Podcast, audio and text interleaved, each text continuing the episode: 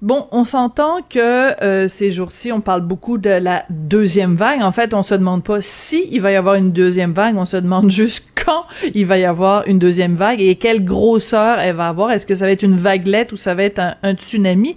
Toujours est-il que le gouvernement se prépare, 1000 employés supplémentaires, des responsables pour chaque CHSLD. Est-ce que c'est assez?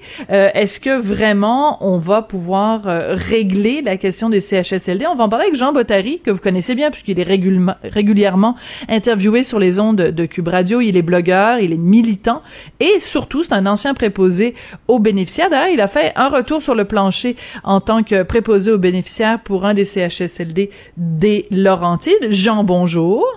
Bonjour Sophie, comment vas-tu?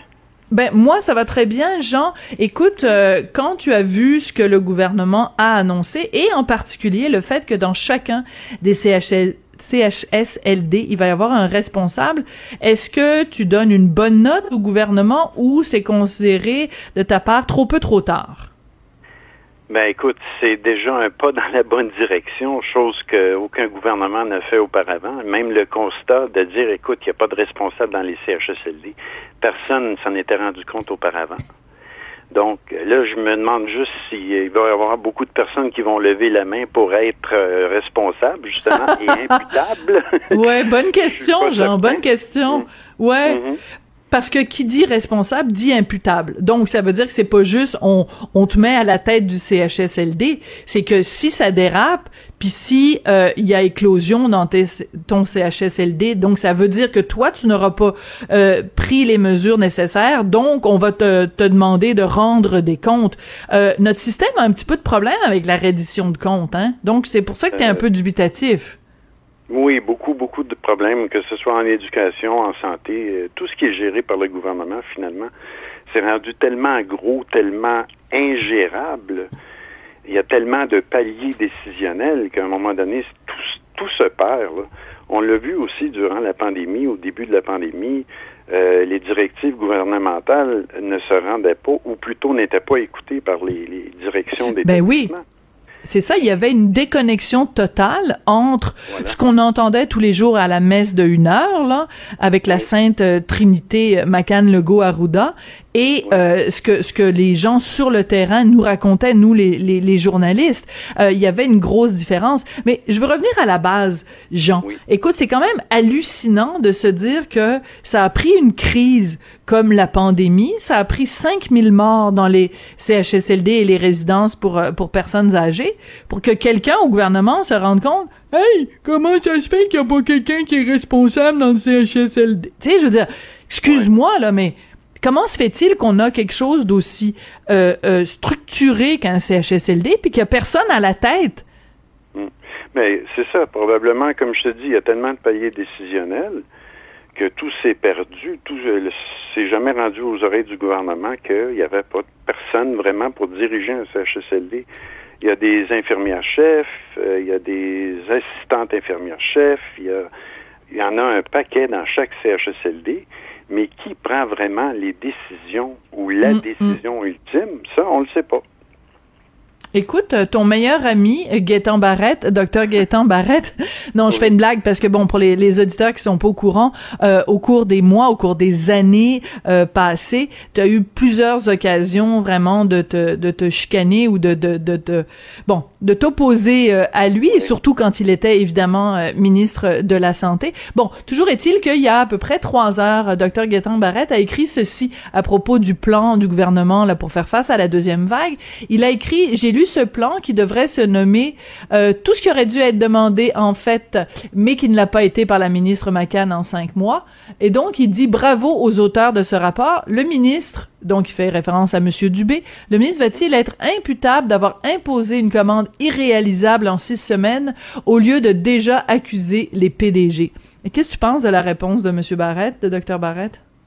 Ben, écoute, ça me surprend pas. Je l'avais pas lu. Euh, merci de me la lire. Euh, ça ne me surprend pas du tout de venant de lui. Évidemment, tous les PDG qui sont en poste ou presque ont été nommés par lui. C'est lui qui avait, ouais, par les libéraux, de tout, tout, tout dans le réseau de la santé. Et ces personnes-là étaient-elles imputables envers le, ministre Barrett? Je ne crois pas.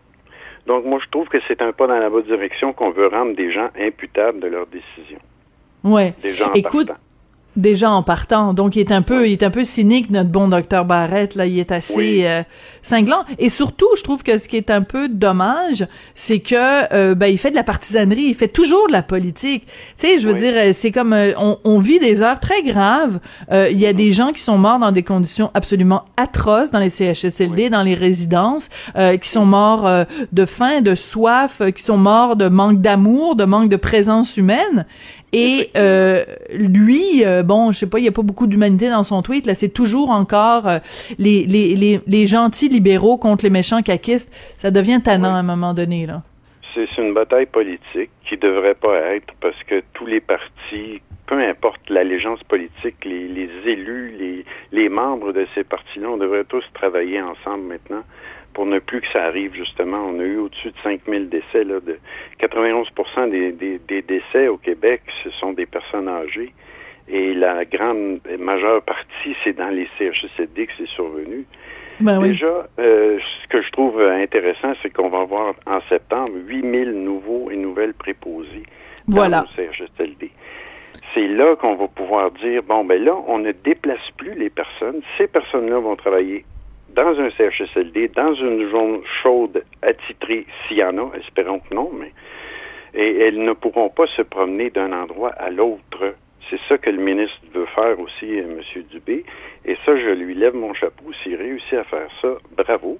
Et mm. évidemment, les gestionnaires en place devront suivre cette directive-là à la lettre. Parce qu'on a vu dernièrement qu'il y a une infirmière-chef qui a été suspendue trois jours oui. parce qu'elle se promenait encore son personnel de zone chaude à zone froide. Écoute, c'est une histoire hallucinante, ça. Oui, Quelle irresponsabilité! Quelle personne irresponsable! T'as tout à fait raison de soulever ça, Jean.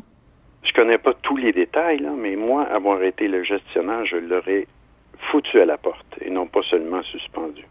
Parce que là, on joue avec la vie des gens autant les employés que les résidents, les, personnes hébergées en CHSLD. On ne peut pas faire ça.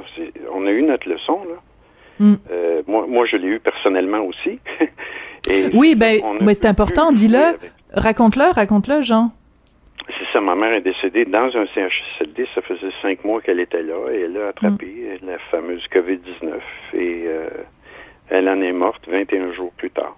Et c'est une atroce souffrance. Les gens qui compare ça à une simple grippe, comme euh, les, complotistes que je dirais, oui, je peux l'appeler complotiste. Alexis Trudel, euh, Cossette Trudel.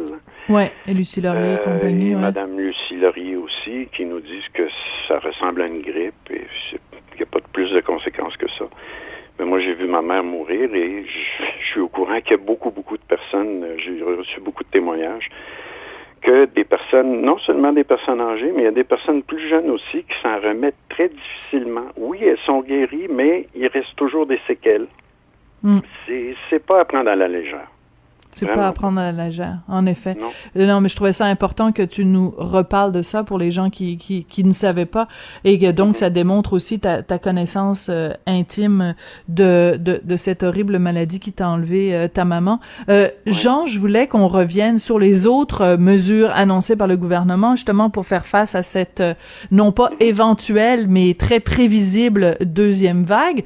On a parlé donc du gestionnaire responsable, pour ça que j'ai chaque ah mon dieu que j'ai de la difficulté avec ce mot-là. Chaque CHSLD et euh, également on va euh, s'assurer bon de recruter massivement des préposés euh, ça on le savait là les fameux 8000 qui vont arriver. Mais aussi il y a toute la question des proches aidants. Puis toi tu as travaillé dans ces dans ces organismes là tu sais à quel point les proches aidants sont importants. Et ça aussi on a un peu on a beaucoup foiré au printemps euh, parce que les, les, des gens qui, qui habitaient dans des résidences dans les CHSLD étaient privés de ce contact-là. Comment on peut faire pour s'assurer que les proches aidants puissent euh, euh, être en contact avec leurs proches, mais qu'ils soient pas en même temps source de contamination? Ben voilà, il va falloir leur fournir le pays, l'équipement de protection individuelle, s'assurer que les, les, les mesures d'hygiène sont bien respectées, laver les mains, mettre des gants, visières, le masque, et ainsi de suite.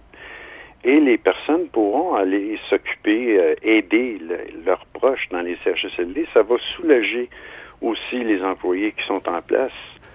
Euh, tu sais, il y a des personnes, beaucoup, beaucoup de personnes avec des problèmes cognitifs dans les CHSLD. Mm. Si le proche aidant est là, ben ça réussit à calmer ces personnes-là.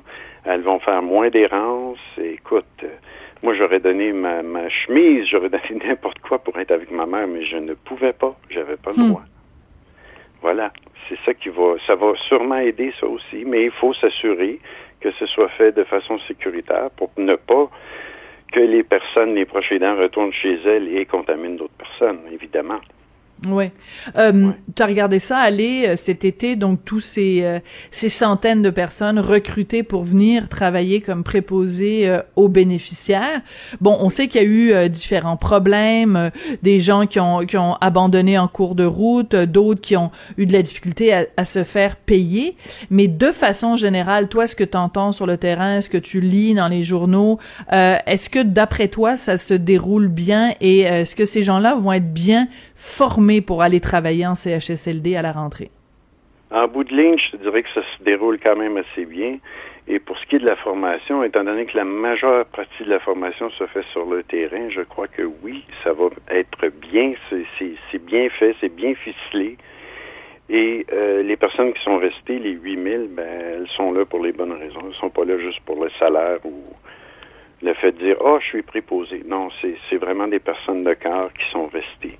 Et puis moi, je sais, euh, c'est certain que ça va donner, euh, ça va soulager encore une fois le réseau.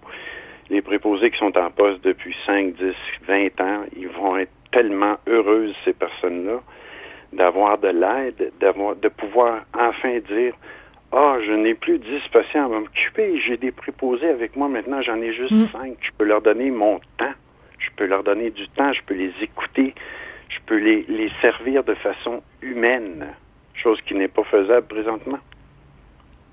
Mais tu as tellement raison. Le temps, hein, tu le dis depuis le début, ça fait des années que tu donnes des entrevues pour parler euh, de ça. Euh, c'est le temps qui fait toute la différence. Alors, on, a évidemment très hâte que tous ces préposés-là aux bénéficiaires euh, arrivent dans le réseau pour lui donner euh, un petit peu, euh, pour mettre, d'ouvrir la fenêtre, puis d'aérer un peu, puis de, de, soulager tout le monde, et surtout pour faire face à cette à cette deuxième vague là, ça va être mm-hmm. ça va être quelque chose, mais il faut il faut être bien préparé. Jean, merci beaucoup. Ben merci à toi, Sophie. Et euh, ben écoute, on se reparle à la prochaine à la prochaine chicane. D'accord, à la prochaine. Merci. Jean Bottary, qui est blogueur, qui est militant, un ancien proposé aux bénéficiaires, qui regarde tout ça aller, évidemment, avec son, son regard euh, expert parce qu'il connaît la situation de près. Ben écoutez, c'est comme ça que se termine euh, l'émission pour aujourd'hui. Je voudrais remercier Joanie Henry à la réalisation, à la mise en onde et Hugo Veilleux à la recherche. Je vous souhaite un excellent mercredi. Puis on se retrouve demain pour une autre édition de Sophie Durocher. À demain.